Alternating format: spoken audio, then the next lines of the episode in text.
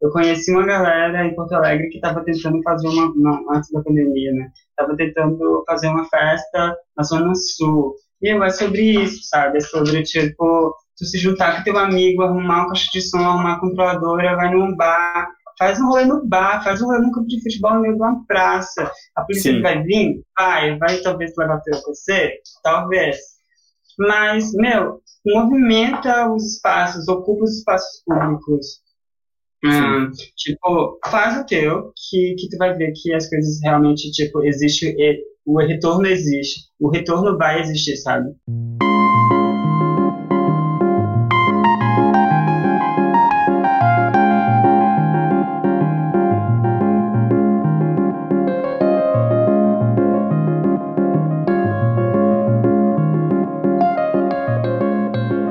Boa noite a quem nos acompanha, quem nos ouve. Esse é o podcast Milhas do Rolê, podcast que eu estou fazendo com o intuito de compartilhar as vivências uh, dos DJs que estão no corre aí, DJs que estão no front ainda, estão participando ativamente da construção das cenas que fazem parte, uh, acreditando que essas vivências podem inspirar outras pessoas, quem está começando. Esse início muitas vezes é bem penoso, e eu acredito que o compartilhamento de vivências pode ser uma virada de chave aí para a construção de uma, um cenário que seja mais colaborativo, seja sustentável para todo mundo.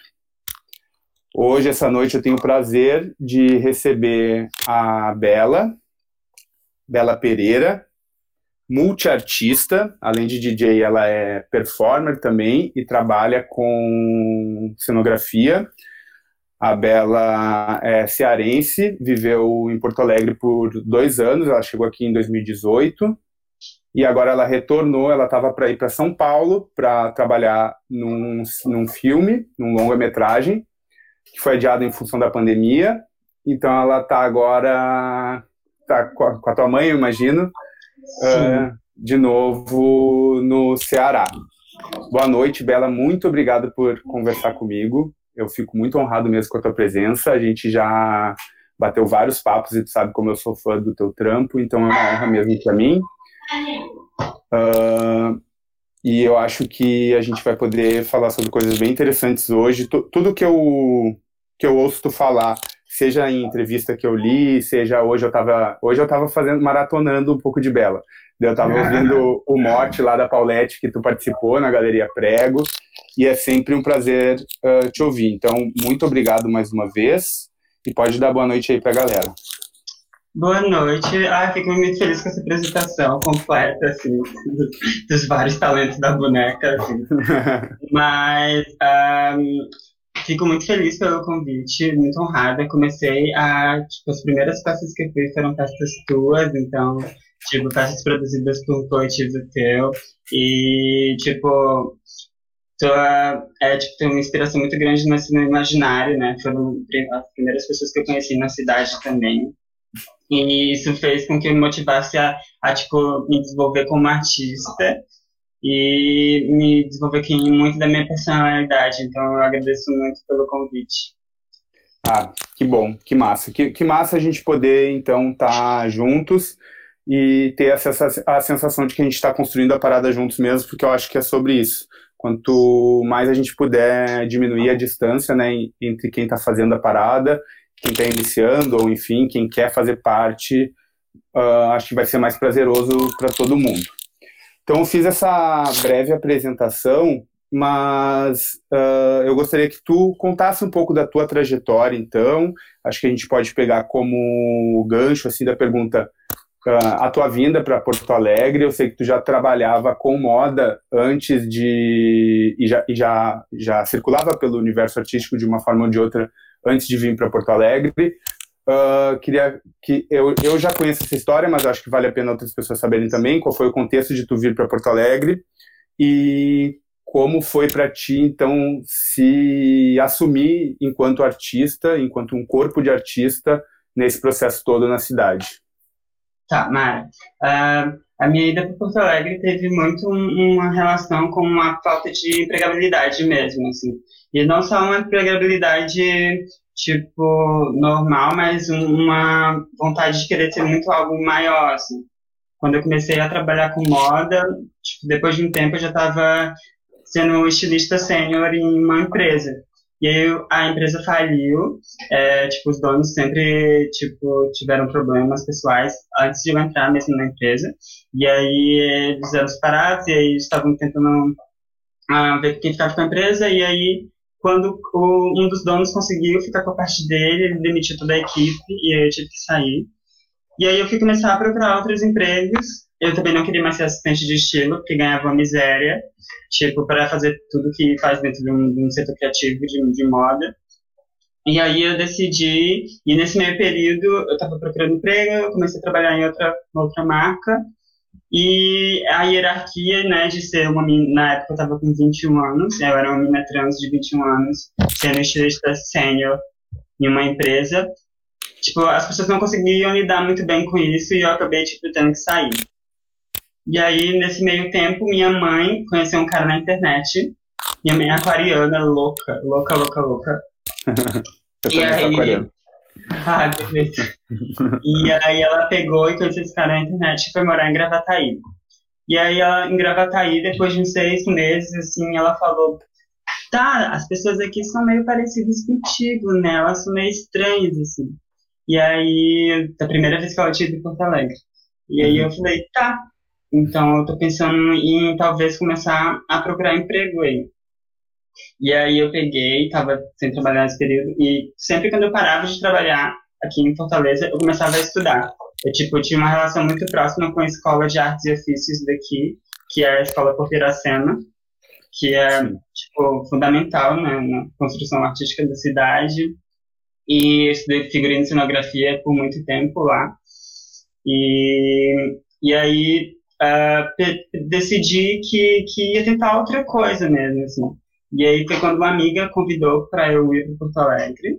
Ela falou que tipo ia conseguir para mim uma vaga no, de assistência numa empresa que ela trabalhava e que eu conseguia alugar um quarto no apartamento do ex-marido dela. E aí eu fui, fui pra, aí eu tipo comecei a mandar vários currículos. E aí surgiu uma entrevista na Renner uma quinta-feira para eu estar tá aí na segunda. E aí eu tipo ganhei passagem, fui, tipo, realmente, assim, na louca, fui com uma mala só pra Porto Alegre. e aí cheguei aí, eu era a única que tinha, a única que tinha experiência na vaga nessa empresa. Não passei na entrevista. A minha amiga não conseguiu, uh, não conseguiu a vaga para mim na empresa que ela tinha dito e nem o a vaga no apartamento também. Então eu fiquei tipo, sem lugar nenhum, eu fiquei na rua real, literalmente. E aí foi com a rede assim de apoio e uma flexibilidade também, né? De tipo ser nordestina no, no sul do país e, e tentar me articular, assim. E aí comecei a tipo tinha uma amiga que tem, tem uma amiga na real que é a Marine, que foi fundamental na minha construção assim, Porto Alegre, me deu um apoio extremo. Uh, eu acho que todos os meus amigos, na real, acabavam, de certa forma, sendo essas pessoas, né, que me apoiavam, assim, no, no corre mesmo de sobreviver. Ah, e aí uh, comecei, aí, tipo, fiquei um tempo na Marinha, e depois fiquei um tempo na casa de outras pessoas. E aí teve uma hora que falei que não dava mais, porque eu não estava conseguindo trabalhar, porque não tinha um lugar específico, não tinha um lugar específico para ficar. E aí foi quando meus pais começaram a me ajudar e eu comecei a alugar um, uma. Como se chama aquele quarto? O quartinho. O quartinho. O Costumavam chamar de dependência de empregada, é, mas é um nome é, horrível. É, que é uma coisa bem. Aconteceu de fato, né? É, e é um contexto bem porto-alegrense, né? Ainda essa, esses resquícios de toda essa. de todo esse período colonial, de todo essa, esse período de abuso que é algo que reflete bem, assim, eu acho, Porto Alegre. Uhum. E que, mas o que me encantou, todo mundo pergunta, tipo, se Porto Alegre era esse lugar que me fez cair. E eu acho que foi essa contraforça, sabe? Que, tipo, mesmo Porto Alegre sendo o, o, mesmo o Rio Grande do Sul, mesmo o sul do país, sendo esse lugar bem obscuro e que pode ser muitas vezes hostil, uh, existe a contraforça, que é, são as pessoas que muitas das vezes não são pessoas que moram aí, muitas das vezes não são gaúchos, que se articulam para se, se erguer, assim. E, e aí foi, fui ficando, fui ficando, fui ficando, e comecei a trabalhar com stylist, e aí tipo, fazia esse processo de trabalhar com stylist e querer me virar com outras coisas. E aí comecei a performar, e aí veio a ideia de, por que não tocar, né? Porque, tipo, eu adoro, tipo, eu tô sempre, todo final de semana nas festas, e uhum. trabalho com isso, por que não começar a tocar? E aí foi quando eu decidi que, e eu sempre, tipo, engraçado que eu tinha um amigo, eu tenho um amigo que é o Fran, que é, ele é um grande DJ de Porto Alegre, ele toca, tipo, toca house, toca em uhum. de festas, como, a, como o Doma, como o Doma, enfim.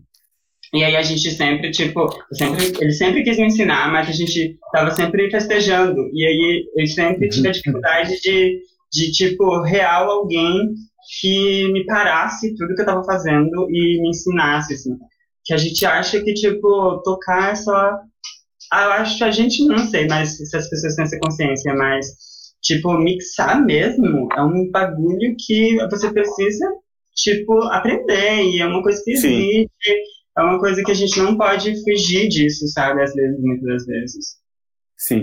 E mesmo que tenham mixagens diferentes, tu precisa saber mexer no bagulho para poder fazer que a música saia, pelo menos, né? Uhum. E aí foi nesse processo que o, eu comecei a, a, a, querer tocar, e aí o, o Barsotti, que é um DJ amigo meu, que ele é, que ele, a gente trabalha junto também na PANI, ele é, ele é, é o dono da PANI, assim, a pessoa que organiza a PANI, e aí ele começou a, eu comecei a ter aulas com ele, aí toda semana eu ia lá na casinha, na casa dele, e a gente, tipo, ele me ensinava mesmo a, tipo, o que era cada coisa, e e tipo essa relação uh, da música e tudo mais. E, e foi sempre muito engraçado esse processo, porque desde o início eu quis tocar uma coisa que as pessoas não costumavam tocar. Hum. Mesmo que mesmo que todo mundo tocasse, tipo, eu comecei a me inspirar muito na Kika, na Maré, que eram DJs que tocavam um, um ritmo mais, mais hard, assim, mais pesado do que a maioria da galera. E aí começar a estudar, entender, ver outros DJs, quando a galera de São Paulo começou a vir mais tocar em, São, em Porto Alegre, começar a perceber esses outros ritmos, foi que veio o clique de, de tipo, meu, eu quero tocar o que eu uhum. escuto de manhã quando eu acordo com a Marine, que a gente, eu e a Marine, a gente tinha um hábito que é muito engraçado, que a gente acordava e aí começava a escutar, tipo, Gather, sabe? Uhum. E aí as duas loucas sentaram no sofá, tipo, escutando um, experimental, música maluca, assim. Que a gente falava, tipo, meu, eu quero muito ouvir isso na festa. E foi aí que deu o gatilho de, tipo, tocar o que eu queria mesmo ouvir. Uhum. E aí veio esse, esse processo, assim, de começar Sim. a querer... De começar a querer tocar. Então, tipo, uh, foi importante, assim, para ti ver possibilidade de que o som, a tua tu não te via, tu não te via representada na estética sonora hegemônica do que rolava, assim. Mesmo assim, tu já tinha vontade de tocar, mas digamos que talvez ter visto que o som que tu gostaria de fazer tinham outras pessoas fazendo em outros lugares é algo que te possibilita que tu vá adiante, assim, com esse projeto.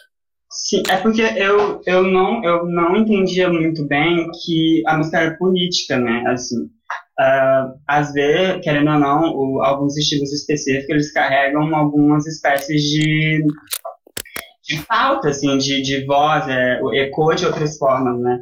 É tipo, a gente entende hoje que, que estilos específicos acabam sendo marginalizados e que pessoas marginalizadas pegam isso e tentam transformar em uma potência criativa.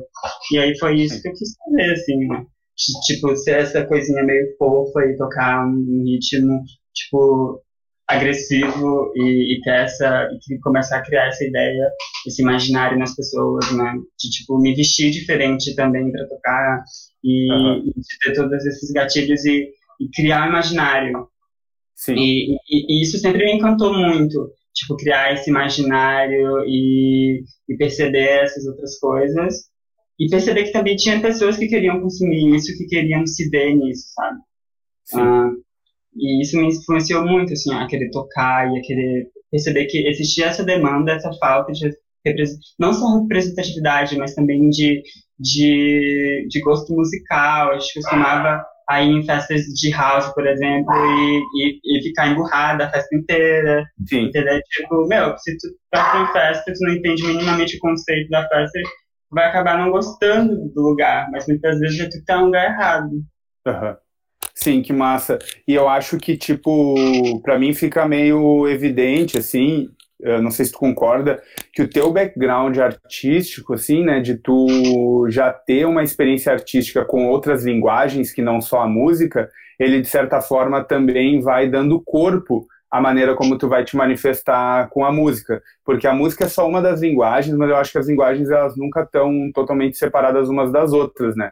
Então, tipo, quem tá tocando como DJ, eu acho que tá de certa forma fazendo uma performance, né?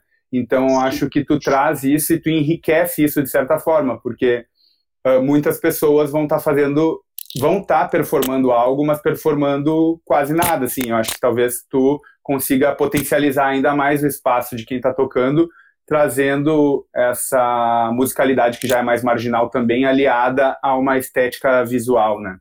Sim. Uh, eu, eu acho muito, eu gosto, eu gosto muito de pensar hoje que eu, que eu toco que eu toco coisas que eu performaria, sabe? Assim, pra mim eu tô ali, eu me mexo muito tocando, é uma das coisas que eu preciso me controlar, porque eu acho que é um som que, que me, me faz querer dançar, dançar, sabe? E não só dançar de um jeito, de um jeito normal, assim, dançar do jeito que eu quiser. Tipo, uhum. acho que uma das coisas que mais me, me, me alegra, assim, nos meus amigos é ver, tipo, sei lá, o Marcelinho na frente do front, batendo cabeça, sabe? E é isso, mano, tipo, uhum.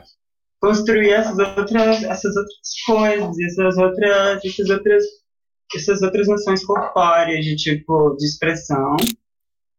E isso me influencia muito, assim, tipo, no meu trabalho, eu quero muito explorar essas potências, assim, essas outras pessoas, esses outros ritmos. É massa isso.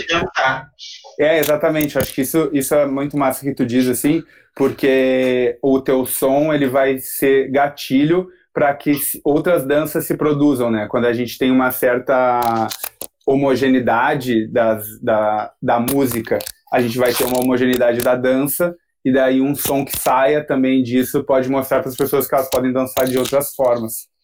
E, tipo, dançar de outras formas é ser de outras formas, sabe? É tipo, a gente acreditar que o underground, o que é esse underground, né? Quem são as pessoas que frequentam esse underground. E se a gente for parar mesmo para pensar e ver quem está ao nosso redor, não são pessoas tão underground assim. Uhum. E aí é e, e, que existe sim a demanda de tipo potencializar pessoas que são diferentes do, do, do lugar, sabe? Tipo, dar voz a elas, deixar elas serem o que elas quiserem e, e, e, é tipo, eu, eu acredito muito que meu corpo ali e, e eu produzindo o que eu produzo dá, tipo, minimamente conforto às pessoas parecidas comigo, sabe? De uhum. se verem naquele espaço, elas, tipo, conseguem, conseguem criar um imaginário maior do que não ser só um corpo que ganhou um free pra ali, sabe? Ou uma pessoa, ela consegue se sentir é, como parte daquilo, como construtora daquilo também. Sim. Uh, tem, tu traz assim, quando tu conta da tua vinda para Porto Alegre, como foi importante, né, essas pessoas que te acolheram num primeiro momento. Eu lembro quando a gente se conheceu, acho que foi, né, na casa do Léo Felipe, lá em 2018 na, numa edição da rádio, que era outro streaming que eu fazia, foi um laboratório, assim, pra gente estar tá fazendo isso agora. Uh, tu, foi a Marine que, que te levou, e tu fala muito disso, né, da importância de algumas pessoas que te deram possibilidade de tu conseguir te viver aqui, né, tipo, um teto e tal.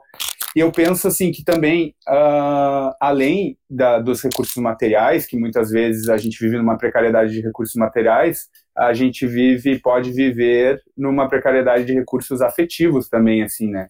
E a cena, por mais que ela reproduza uma série de violências também, né? Pode produzir, de algum modo ela também pode acolher de certa forma, né? Eu queria te ouvir sobre isso porque eu vejo que talvez tu foi acolhida, né? Isso que tu tá falando, né? De, dessa tradição do Sul ou de Porto Alegre de ser muito pesado, muito colonial, mas que existe essa contraforça e que eu acho que a nossa cena, em alguma medida, pode servir com isso, com suas limitações, mas Sim. que eu acho que isso foi importante para ti, como é importante para outras pessoas também, que talvez estejam começando a entender isso e saber com quem se aliar, talvez, para construir suas trajetórias.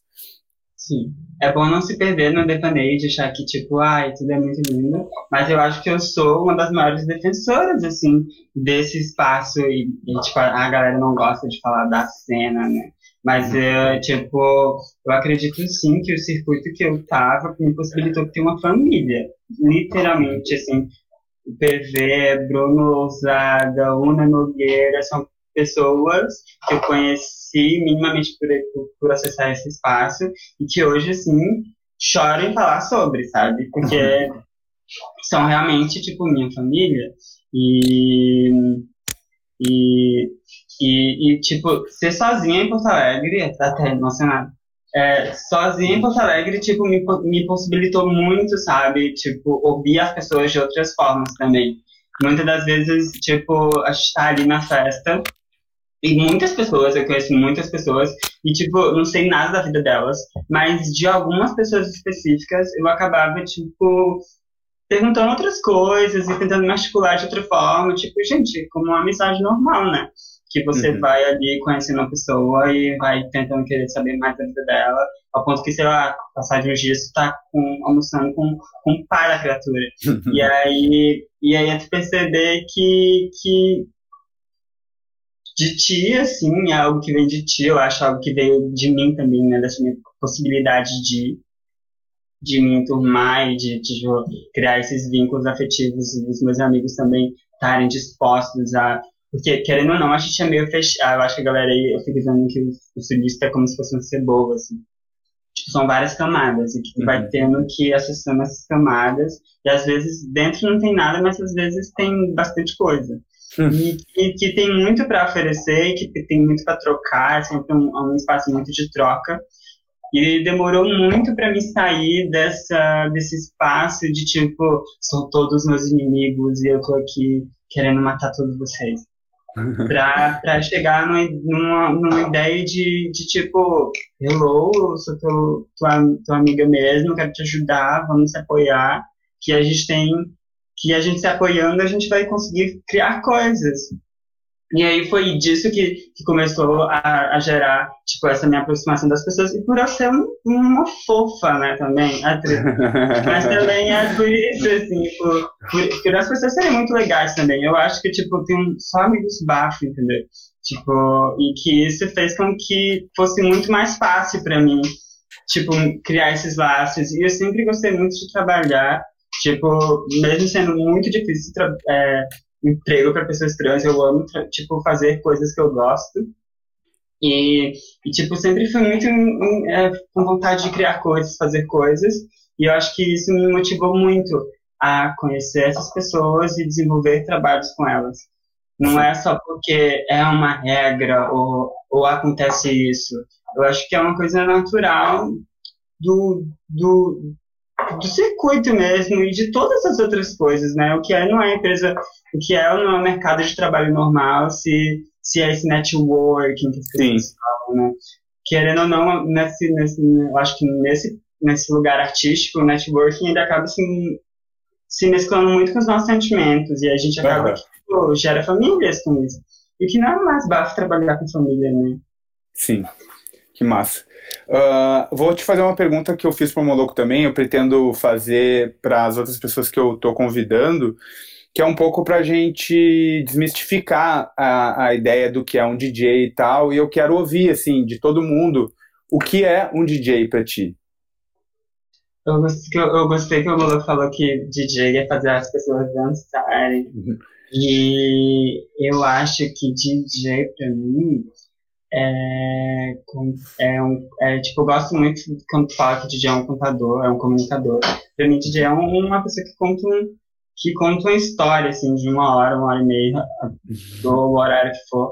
Mas é uma pessoa que, que passa, passa sensações e, e vibrações ali, faz as pessoas dançarem muitas das vezes. Às vezes não. Uhum. Mas que que para mim um DJ é essa pessoa, assim, que consegue entender a sonoridade e, e passar ela de alguma forma, sabe? De, de, de criar ambientes e, e gerar sessões, assim. Que eu gosto muito das vezes de estar tá tocando uma track e ver só as pessoas muito fritas se abraçando, porque é um som, é um som, é um outro tipo de sonoridade, sabe? E, e é isso, assim, pra mim é um DJ, é uma pessoa que faz você sentir coisas na pista. Ah, que massa. Eu lembro do set que tu fez, uh, eu comentei contigo até, uh, no teu podcast que tu estava fazendo o Ser Transneja, que ele tinha momentos de muita agressividade e daí daqui a pouco caía numa coisa muito, numa vibe muito gostosa, assim. Eu acho que isso é uma característica do teu som, tu traz uma intensidade muito forte, sempre essa pegada da agressividade está presente, mas tu quebra isso com, com momentos de, uh, sei lá, de uma afetivos, assim. Eu acho massa. Uh, aproveitando, então, para seguir aqui na, nas perguntinhas que estão nos ajudando, uh, tu começou faz pouco tempo, né, a tocar como DJ, tu já te experimenta artisticamente tem um pouco mais de tempo, mas ali na entrevista com o Bruno, inclusive eu vi que ela foi em maio, dizia seis, oito meses, eu acho, achava até que era mais tempo. Quais foram as primeiras, as maiores limitações, assim, quando tu estava começando? Quais foram as maiores dificuldades que tu teve? E como tu fez para superar elas, assim? Isso eu acho que é uma coisa que pode ajudar quem está começando. Tá, eu acho que tem muito uma relação disso com a minha musicalidade, assim. No início, eu queria tocar coisas muito viajadas, muito loucas, e, e criar ambientes e bababá, e soundtracks e tal. E aí eu comecei a perceber que na pista aquilo não funcionava. E aí, porque, tipo, é massa, é legal, mas muitas das vezes, tipo, não, sabe? Às vezes realmente não vai funcionar. E a gente, tipo, querendo ou não, tem que criar um ritmo, tem que fazer as pessoas se mexerem e, tipo, tem que entender, sabe, de, de, de, de tempo e de. Enfim, tem que entender minimamente de música, eu acho, pra, pra entender isso. E eu acho que uma das minhas primeiras dificuldades foi essa, assim, de, de realmente ouvir música. Eu acho que hoje, muito diferente de, do início, eu escuto música mesmo eu, tipo, tô, tenho uma pesquisa muito maior e tô entendendo muito mais de, de construção, de, de, de, de ritmos, assim. E, e depois também teve a dificuldade de, de equipamento, né? Que Sim. é a que eu acho que a maioria das pessoas tem, que é não ter um lugar para não ter o seu próprio equipamento. Tipo, eu, eu acho que existem as duas diferenças, né? De ter acesso a algo e tu não possuir algo. Porque a uhum. gente, querendo ou não, tipo, dá para se desenvolver, eu acho, muito se tu tem o teu próprio PC, fica estudando ali, tu consegue treinar num controlador e tal. Mas quando tu tem, tipo, o equipamento e tu consegue, né, ter esse ritmo, que querendo ou não, é ritmo, é, é, tipo, é tu ficar treinando, é tu ficar, tipo, pondo uma música em cima da outra, tirando, tirando o grave de uma, colocando o grave na outra, pra tu entender isso, como funciona, é o que realmente foi a minha maior dificuldade no início de entender que isso existia, sabe? Uhum. Que pra mim era muito, era muito simples. Pra mim eu achava muito simples os meus amigos só chegarem lá e pôr o pendrive deles e fazer o rolê todo. E, e aí é tipo entender essas, todas essas questões técnicas, que cada dia tu vai aprendendo mais, sabe? Uhum. Tipo, as limitações de tipo, de ter o teu próprio pendrive, de saber qual pendrive bom, de ter um backup das tuas coisas, de tu entender, mex saber mexer no programa. Eu acho que para quem quer começar, tipo, algum a tocar e quer entender como funciona todo, todo esse processo de DJ, não é um gig, uma gig que vai, uma gig que vai fazer tu entender o que é ser DJ. Que vai fazer Sim. tu entender ser DJ é esse processo, né? De, tipo, entender o que é um record box, entender o que é BPM, entender o que é break, entendeu? Tipo, entender todos esses processos, assim. Essas são as minhas maiores dificuldades no início. Eu respondi a pergunta. Respondeu, respondeu. E daí tu conta, né, que o Sérgio foi uma pessoa, então, que uh, te convidou e te deu a possibilidade de ter essa constância no acesso ao equipamento, e daí tu diz ali na, na entrevista também, que daí a partir desse momento tu, te, tu mergulha nisso, né? E eu acho que realmente é muito importante uh, quando eu comecei, eu também não tinha CDJ, essas coisas, tinha somente o computador, e foi sempre na medida em que eu encontrava pessoas dispostas a abrirem né, a, os seus equipamentos para que eu pudesse praticar também, daí vira outra coisa. É necessário botar a mão, né, para conseguir é, aprender é, essa. O Una também teve uma grande participação nisso, porque ele também me fornecia, tipo, equipamento, ele tem uma controladora aí, tipo, a gente ficava sempre mexendo, e que não eram os Zertas, que eram umas filhinhas, gente, já, já, tipo, cansei de ir em Héctores os meninos ficar tudo em cima, assim, Sim. pra poder esperar a hora de mexer, porque é sobre, entendeu? É sobre realmente mexer e, e, e ouvir, né? É mexer no bagulho e ouvir Sim, e, exato. É, então eu acho que uma dica que fica assim, né? Uma dica não, sei lá, uma orientação, mas para quem está começando e não tem acesso, é tentar identificar pessoas que tenham a disposição de fazer isso e tal, porque talvez elas não sejam a maioria, mas existem algumas, assim, né? E daí, quando tiver uma oportunidade, meio que se jogar. A gente tem que ser um pouco cara de pau mesmo, né? Não é fácil para todo mundo, mas eu acho que Hoje não tem, além da responsabilidade nossa, de quem já sabe, eu estou tentando fazer isso, né? Quem tem equipamento, de disponibilizar seus equipamentos que a gente possa fazer, uh, compartilhar isso. Sim, os coletivos tem, tentam, né, ter essa, essa flexibilidade, assim, eu lembro que teve uma Greta que a, a Black Cat uhum. é, deu uma aula antes uhum. um, do, da, do, da gig, eu também tenho essa. Gente, e aí entender assim, perceber como eu morro, que é perceber como a SP funciona, querendo ou não, assim. Tipo, Sim. eles começaram a alugar CDJ para as pessoas treinarem, entendeu? Se, se eles estão fazendo isso pago, é porque alguém consegue fazer isso de graça. Entendeu? Tipo, eles comercializam qualquer tipo de expressão possível. Assim. Então é, é, realmente colar com quem tem, uhum. Colar com quem tem e, e treinando, sabe? como, como pode. É, tu falou agora da Greta, que foi um coletivo importante aqui de Porto Alegre, um coletivo de Minas, e tu faz parte também da Festa T, que eu não sei se se identifica como coletivo ou não, mas o gancho da pergunta é esse, sim. Uh, o que, que tu acha, assim, para ti, o que, que é um coletivo, né? Porque eu acho que também não existe um consenso sobre isso, é uma palavra que está, uh, de certa forma, presente no, atualmente, então o que é um coletivo, qual o papel dos coletivos e quais são os maiores desafios de trabalhar em coletivo e as potências também de fazer isso. Ah, eu, eu acho que todos meus amigos é, são DJs e têm coletivos, assim, tem, participam de coletivos. Assim. E aí é muito bom perceber que cada, cada comunidade, cada grupo funciona de, de formas muito diferentes.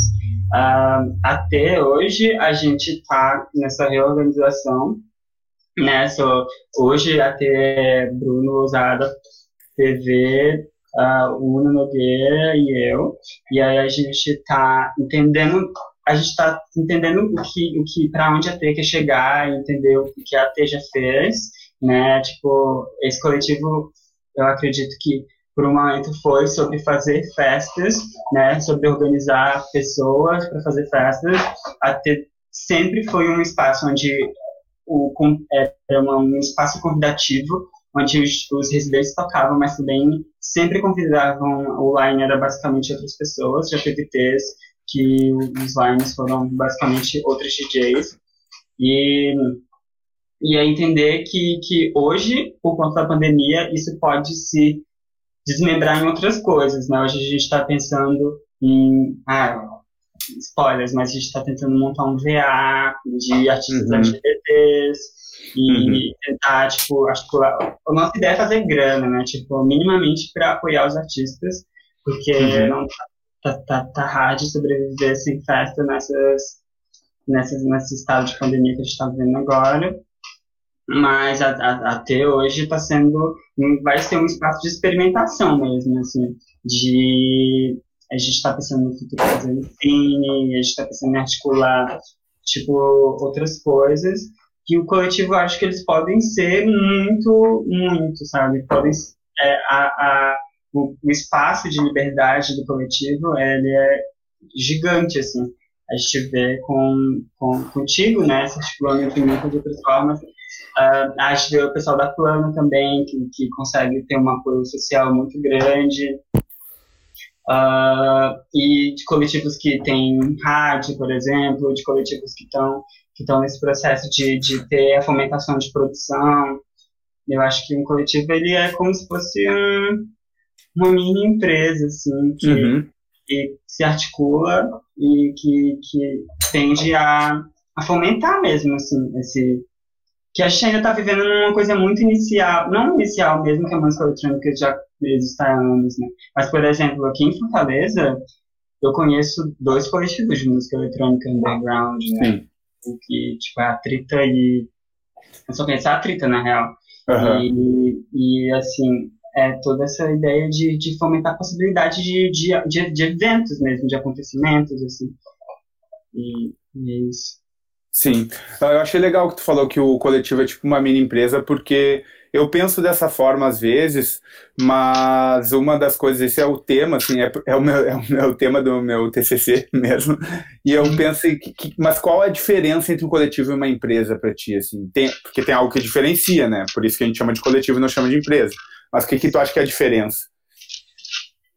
A remuneração, atriz. é, porque muitas das vezes a remuneração ela é, ela é tipo, ela não, às vezes não existe porque a gente precisa fazer caixa, né? Uhum. E muitas das vezes a gente consegue só pagar os artistas. E e eu acho que é isso. E, tipo, a questão também da divisão de tarefas. Às vezes, infelizmente, existem pessoas que conseguem se articular mais, existem pessoas que conseguem se articular menos. Numa empresa, tu demite a pessoa. Num coletivo, uhum. a gente vai lá, ai, amigo, trabalha mais dessa vez, porque tu passou, sabe? Não, Sim. vai pro extra, fica aqui, que tu tem que desmontar isso aqui. É tipo Sim. isso, sabe? Sim. A gente numa empresa é muito mais sim, um sim. muito mais burocrático, assim. Total, não, tem uma horizontalidade a maior parte das vezes, né? Se tenta ter, eu, eu acredito, e uma responsabilização que é coletiva, daí isso tanto do ponto de vista das tarefas quanto das decisões. Eu acho que é um pouco por aí, sim. É, sim, totalmente.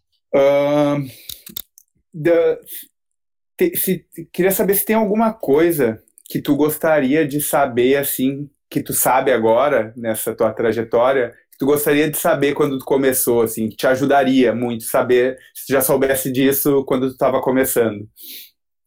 Hum, que eu deveria. Deixa eu pensar um pouquinho. Claro. Hum, que é tudo uma mentira. Ah, uh, eu acreditaria.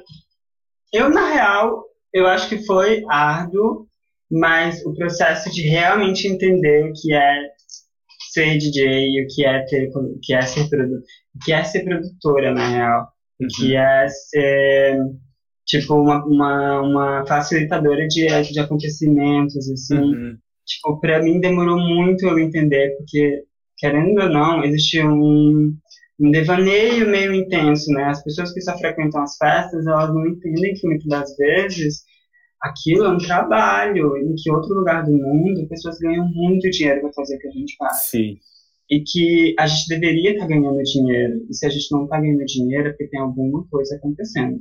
E aí demorou muito para eu, eu entender que, que era realmente, sabe, ser uma produtora, ser um DJ, a pôr uhum. seriedade nisso, entender uhum. que todas as articulações que a gente cria é para fomentar um bagulho, é para fazer ele acontecer, para que ele exista, porque ele é importante, sabe? Ele movimenta, ele, ele é cultural, ele movimenta renda, ele possibilita pessoas de, de ter família, ele entendeu tipo até nisso, sabe? Assim. Sim. Impossibilitam artistas de, de, de, de performarem seu trabalho, de expor seu trabalho, sabe? O que é o, o que é o coletivo Loto, sabe? Num lugar que, que fala sobre consumo, fala sobre redução de danos, entendeu? É tipo, para mim demorou muito eu entender toda a importância desse, desse rolê. Talvez no início, assim, tentasse entrar com uma cabeça muito mais séria e, acreditar muito no trabalho mais dos outros, sabe? Sim, ah, sim. Talvez acho que isso eu teria mudado um pouco assim. Sim. De, de botar mais seriedade, não só achar que é tudo games fun. Sim, ah, pode crer. É, é uma coisa que, às vezes, inclusive, eu acho que quando as pessoas adentram e veem que realmente é um processo que pode ser difícil, assim, uh, isso assusta muitas vezes. E, tipo, acho que o lance é que se é, tem que dedicar um tempo, né? Não, não vai ser fácil. Tudo que é uhum. massa é difícil, né? Então, tipo, tem que dedicar um tempo e talvez buscar pontos de apoio para fazer isso acho que quanto mais a gente compartilhar desses pontos de apoio, mais fácil vai ser, que a galera não desista já, já logo de cara, assim, né? Sim, Mas... e se dedicar, né? Tipo, pôr tua energia mesmo ali. Eu quero Sim. muito, eu, eu, percebo muito que em todos os projetos que eu estou vinculado, toda vez que eu me dedico mais, toda vez que eu, tipo, dou o que eu tenho que dar, às vezes eu não tô nem dando o que eu tenho que dar, tipo, mas quando eu tento fazer o que é o que é proposto para fazer e que eu consigo que eu consigo entregar o meu produto final, tipo, aquilo fica muito melhor e todo mundo tem ganhar, sabe? Decolar Sim. junto mesmo. Eu conheci uma galera em Porto Alegre que estava tentando fazer uma, uma, antes da pandemia, né? Tava tentando fazer uma festa na Zona Sul. E é sobre isso, sabe? É sobre, tipo, tu se juntar com teu amigo, arrumar um caixa de som, arrumar uma controladora, vai num bar, faz um rolê no bar, faz um rolê no campo de futebol no meio de uma praça. A polícia Sim. vai vir? Vai. Vai talvez levar teu PC? Talvez. Mas, meu, movimenta os espaços, ocupa os espaços públicos. Hum, tipo, faz o teu, que, que tu vai ver que as coisas realmente, tipo, existe, o retorno existe. O retorno vai existir, sabe? Sim, boto fé. Não, acho que é isso mesmo, né? Tem que fazer, de certa forma, a gente pode ficar paralisado às vezes, mas fazer, acho que vai nos ensinar a errar, em primeiro lugar, né? Porque a gente vai errar, certamente, e não tem como corrigir o erro se a gente não se a gente ficar infinitamente planejando e não, e não, e não sair do lugar. E também tem que fazer para o resultado vir. E ele vai começar pequeno, né? Não, vai, não tem como querer começar uhum. e vir um resultado enorme. Tipo, tem que olhar que a galera passa assim, uh, passa um trabalho assim até, até conseguir conquistar a, a, fazer o que eu fazer assim.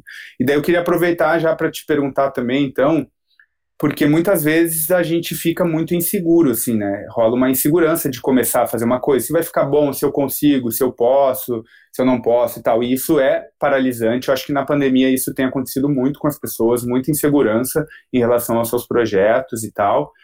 Uh, eu imagino que tu já deve ter passado por isso em vários momentos. Se tu tem algum hábito, assim, se tem alguma coisa, o que, que te ajuda a superar os, os momentos de insegurança quando tu tá inseguro em relação ao que tu vai fazer? Eu tô aprendendo ainda como. Eu, eu tenho chorado muito. Tipo, acabado que me desespero muito, assim, não consigo fazer algumas coisas. E, mas é tentar ouvir, tipo, eu acredito que ultimamente o que tem funcionado para mim é dividir, sabe? Tipo, parar de, tipo, ter um hábito de ter muita raiva e ficar só naquela raiva, raiva, raiva e não conseguir parar e, sei lá, tipo, dividir aquilo com alguém e falar, tipo, essas são as dificuldades, eu preciso talvez de uma ajuda, ou, tipo, sentar e, e escrever tudo que eu tenho que fazer e, e pensar naquilo de uma forma mais acima, assim, de como se não fosse algo meu, mas como se fosse, sei lá, um projeto que eu estou desenvolvendo. Uhum. E, sabe, tipo, não, meu, colocar data, sabe, para as coisas, criar cronogramas, tipo, usar mesmo aqueles artifícios que a gente acha tribrega do Pinterest, de organização, de... Essas coisas funcionam muito, é absurdo, né? Porque muito. essas coisas, essas coisas, a gente, tipo, eu falo muito sobre um delírio, do delírio da cisgeneridade, sobre como funciona a cisgeneridade, como funciona, tipo, essa vida normativa que a gente vive. E ela, querendo ou não, gente, ela funciona. Porque as pessoas fizeram isso para ser funcional. E a gente pega isso e usa do nosso, ao nosso favor de uma forma que possibilita a gente de fazer coisas. Sem, sem também um, um devaneio de, ai, tem que chegar em tal lugar, às vezes só faz, só faz o que tu tem que fazer, assim. Só, tipo, se organiza minimamente pra... Eu tenho, eu tô muito nesses processos de, de gravar, né? Tipo, eu tô há muito tempo sem gravar nada, sem, sem tocar. Porque eu tô num processo de, tipo, ah, eu não tenho controladora. E aí eu fico, tipo, meu, tem um monte de gente aí que tá gravando sem controladora. e tem um monte de gente que, que tá vivendo e por que isso não pode, sabe, também. É difícil, é insuportável, é muito chato, é muito mais agoniante, mas, tipo, se tu não conseguir fazer isso, tu não vai conseguir fazer as, as outras coisas que vão vir depois disso. É tipo, Sim. tô perdendo de, de ter espaço em um broadcast gringo porque eu não quero ter que fazer esse trabalho que eu tenho que fazer agora, entendeu? É, é, é isso. Mesmo parar de choramingar às vezes. E, e, e, fazer, tipo, eu tô, eu tô agora, tipo, organizei tudo que eu tenho que fazer pra tocar. E aí, tipo, levantar a mão e realmente pedir ajuda, sabe? Uhum. É, é, isso, assim, que eu tento, tento me organizar para não me frustrar cada vez mais, porque senão só com ódio, assim, a gente não consegue muito mover nada e fazer nada. Pode crer, que foda, amiga. Uh, tipo, eu acho que isso que tu falou de, de ver uma determinada forma de organização, eu tô muito nesse momento também de, tipo, fazer esqueminhas ali, mapas mentais e tal, porque, tipo, uh, eu acho que trabalhar de maneira autônoma, de certa forma, uh, nos liberta em alguns sentidos, da gente não estar tá submetido a uma, a uma autoridade e tal, mas também nos joga num campo aberto, assim, de que a gente se torna responsável por executar aquelas coisas. Eu acho que isso que tu falou foi genial, assim, né? Pegar uma, esse delírio de funcionamento da, da sociedade normativa que funciona e, como tu já falou em outros momentos, hackear isso, né? Hackear, pegar aquilo, usar a nosso favor para que a gente consiga uh, fazer o nosso próprio corre. E daí, de repente, até tentar transformar depois, né? Sim, é, vou pegar aquilo tudo e vomitar outra coisa, mas, mas tipo, que, que saia um produto, sabe, que, que exista alguma coisa ali.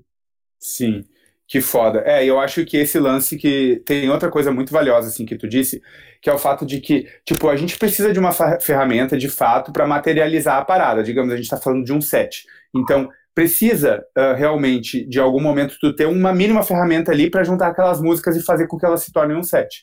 Mas tem muita coisa antes disso, né? Que a gente pensar qual é a história que a gente quer contar, quais são as músicas que a gente quer colocar. Então, começar a fazer isso já, esse exercício, pode nos tirar de uma inércia também, e que daí depois, como tu mesma disse, levanta a mão e pede alguém para finalizar a parada mas que eu acho que isso é uma coisa que ajuda também a, a diminuir a insegurança, que é tu ir em direção aos valores, aos princípios daquilo que tu quer fazer. Por que, que tu quer fazer aquilo mesmo? Ah, daí tu vai lá, tu tá coerente com aqueles valores, então bora fazer, faz isso porque vai ser, vai ser massa para ti e para o mundo ter acesso a isso. É, entender o que tá fazendo também é bem importante, né? Para onde está indo, assim. Sim, ah, amiga, muito foda. A gente já tá quase uma hora de conversa, tá muito massa, eu tô adorando. Quero te agradecer novamente. Eu vou fazer mais umas perguntinhas aqui, depois até vou dar uma olhada aqui no chat. Tem uma galera. Ah, desculpa, puxei o coisa aqui da luta. Uh, tem uma galera aqui nos acompanhando, eu fico muito feliz com isso. Uh, nossa, a Ellen até comentou aqui, ó, ela usa o planner dela.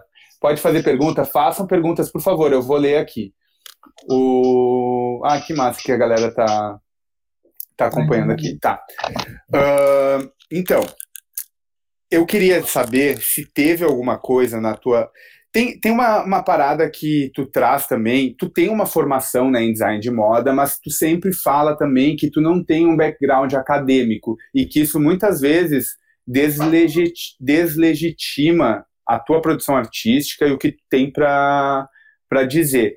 Uh, a Marine, por exemplo, ela estuda na URGS, né? Foi, a gente foi colega, a gente faz o mesmo curso lá, psicologia. Uh, mas eu, eu, vejo que ela participa dos debates, assim, eventualmente também. Queria saber é como que, é, como que isso te afeta e como que tu acha, assim, qual é a potência que a academia pode ter e, e no que, que ela atrapalha também, muitas vezes. É, é, bem dúbio, assim, né? Porque a gente vive no sucateamento da, das universidades públicas, mas a gente também agora desse processo de cobrança, assim, né, do, uhum. do, do, pertencer à universidade pública. Tipo, eu falo, eu falo muito sobre o não academicismo mesmo tendo estudado no ambiente acadêmico, porque as pessoas têm essa, essa concepção, né, do, da, da universidade, do, da universidade, muito da, da universidade, né, não de faculdades, assim, uhum. mas da universidade como um espaço quase sagrado, meio inalcançável, assim, e aí eu acho que esse é um, um, um reflexo que acaba afetando muito por também pela minha autoestima, né? tipo, não fui uma pessoa que, dos, dos meus amigos, que moram na periferia e tal, uh, fui uma das poucas que não conseguiu ter acesso à universidade. Meus amigos sempre foram muito, tipo, pessoas organizadas e conseguiram se articular para estar na universidade pública. E, tipo, aqui em Fortaleza é muito diferente porque a gente tem um acesso à universidade muito maior do que aí. Aqui a universidade, a UFC, ela é como se fosse um corpo no meio da cidade. Tem um bairro uhum. universitário, que é o Benfica, e tem várias universidades lá, e a gente, tipo, transita entre as pessoas que que estão é, cursando, e, tipo, maioria dos meus amigos são pessoas acadêmicas. E a gente consegue, muitas das vezes, entender a pontuação que às vezes é realmente só preconceituosa mesmo, de, de negação, né? As pessoas estão sempre atrás de ferramentas para deslegitimar o teu trabalho. Entendeu? Tipo, muitas das vezes uh, eu uso de muitos mais artistas acadêmicos para construir as narrativas dos meus processos do que muito artista por aí. Sim. Uhum. Mas aí tem que ter aquela coisa dos, do, parece que estão, parece que está todo mundo no primeiro semestre, que não entendeu nada do que está acontecendo, que estudou na escola particular a vida inteira e aí quer simplesmente acreditar que o, o, o academicismo é, entendeu? Tipo, meu amor, você não entendeu nada do processo. E aí eu tive tipo, perceber também que muitos artistas que são hoje decoloniais e e anti-academicistas, todas estão na universidade.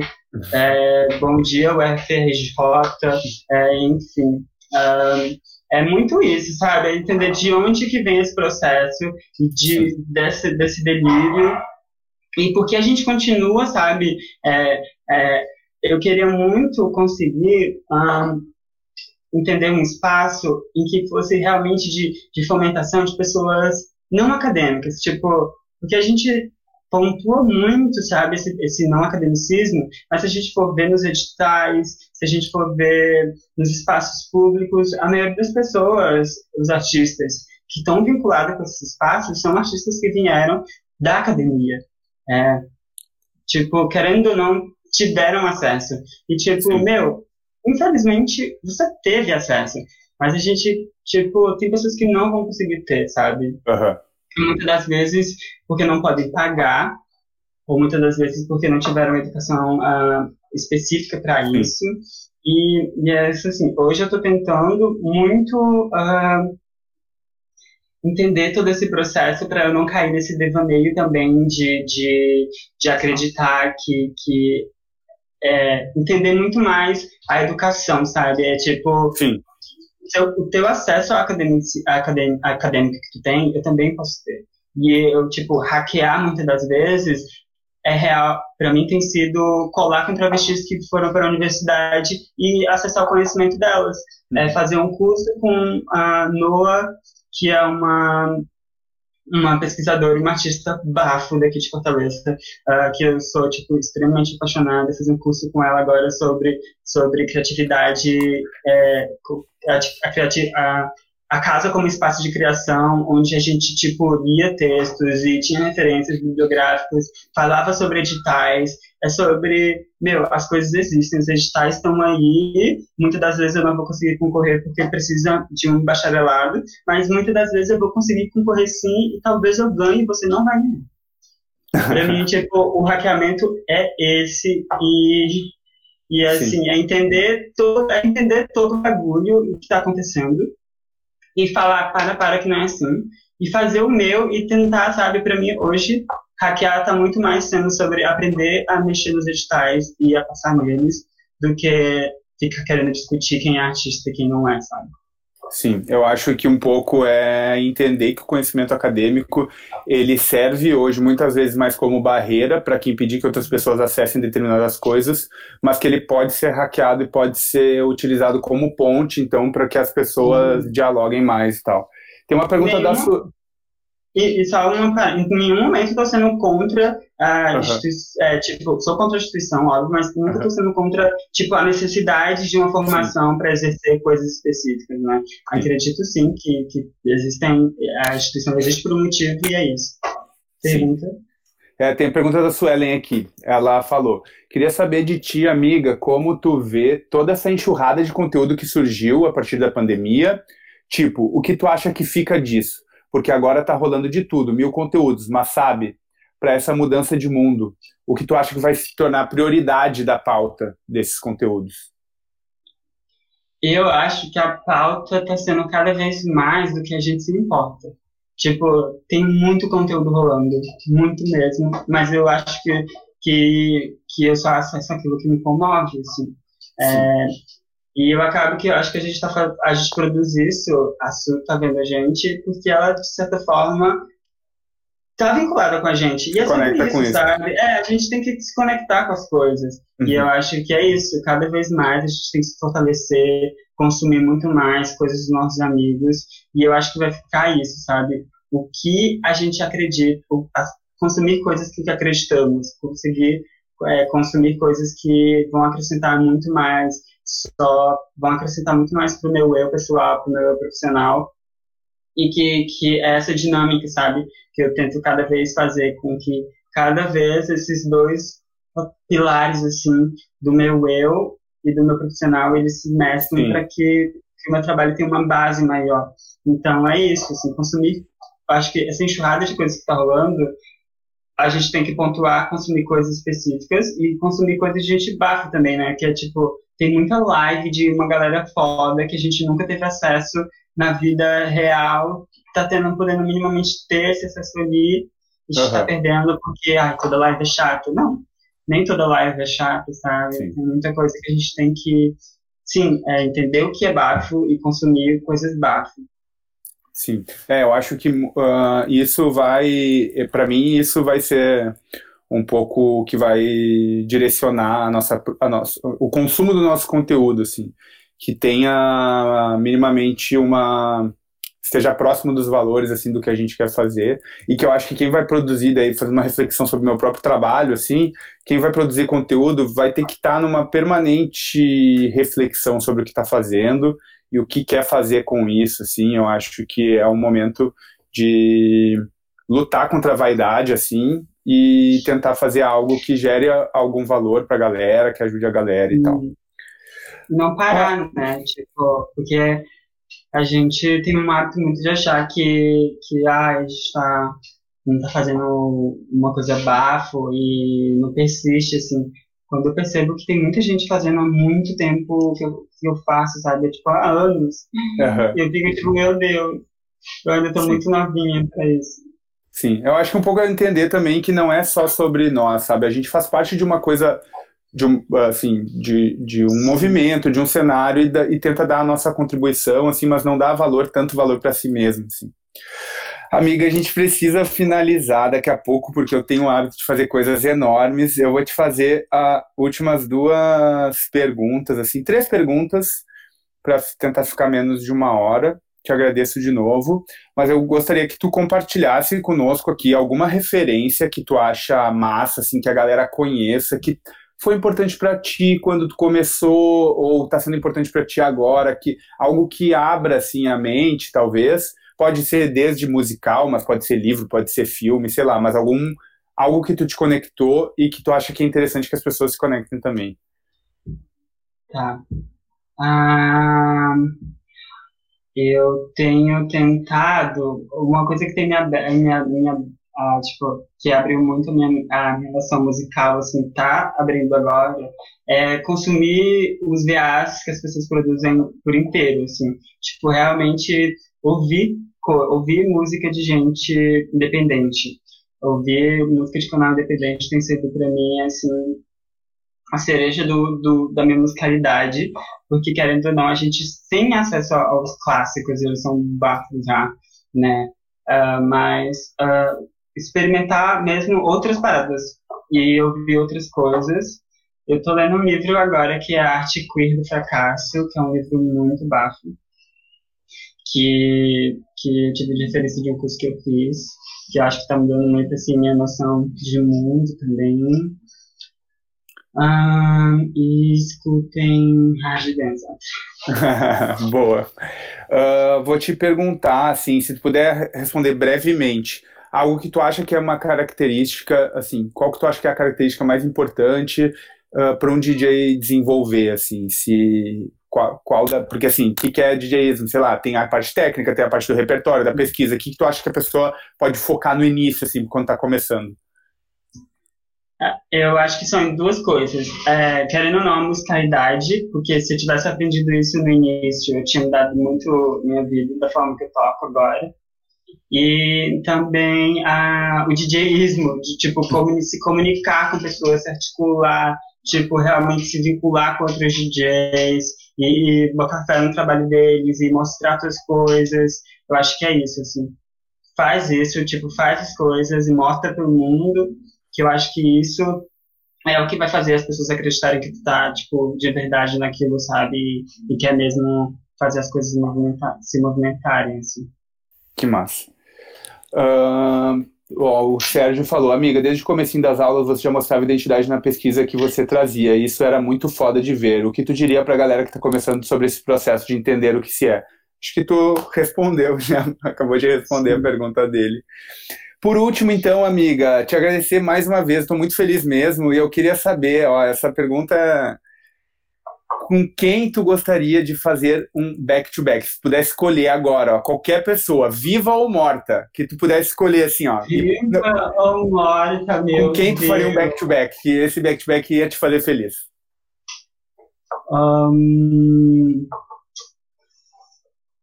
Jasmine Finnery, sério, eu tô viciado na Jasmine Finnery, ela tocou na bicuda, porque assim, eu acho que é uma, uma gata que a gente tem que saber, assim, quem é, porque ela é muito baixa. Que massa. Eu, eu gosto, essa sugestão de pergunta foi da Duda, eu achei genial. Uh, porque tem, tem um quê de humor, assim, né? Vai sair umas, umas respostas engraçadas. O Homologo respondeu Peg Gol, porque ele disse que a gata é a mais ah. bombada do mundo, né? Então. A arca, nossa, amiga, amiga estranho. Mas eu digo isso também porque eu amo fazer back-to-back -back, e eu acho que é uma coisa super interessante. Uh, ensina muito, assim, sobre tocar, sobre entender a pista e tal. Mas é isso. Amiga, muito obrigado. Quero te agradecer imensamente pela conversa. Uh, sabe que eu sou realmente muito fã do teu trampo. Eu espero que ele siga se desenvolvendo. Que bom que tu te achou como DJ. É um privilégio para nós que tu seja DJ. Ai, obrigada, agradeço eu. Obrigada a todo mundo que acompanhou. Fico muito feliz de ter participado. E vamos dar. Vamos dar. É isso. Um beijo, amiga. Tchau. Tchau. Falou, galera. Sigam o canal. Semana que vem tem mais. Muito, muito, muito obrigado mesmo. Podcast Milhas do Rolê. É isso. Valeu mesmo. Estou muito feliz. Espero que tenham curtido também. Tchau.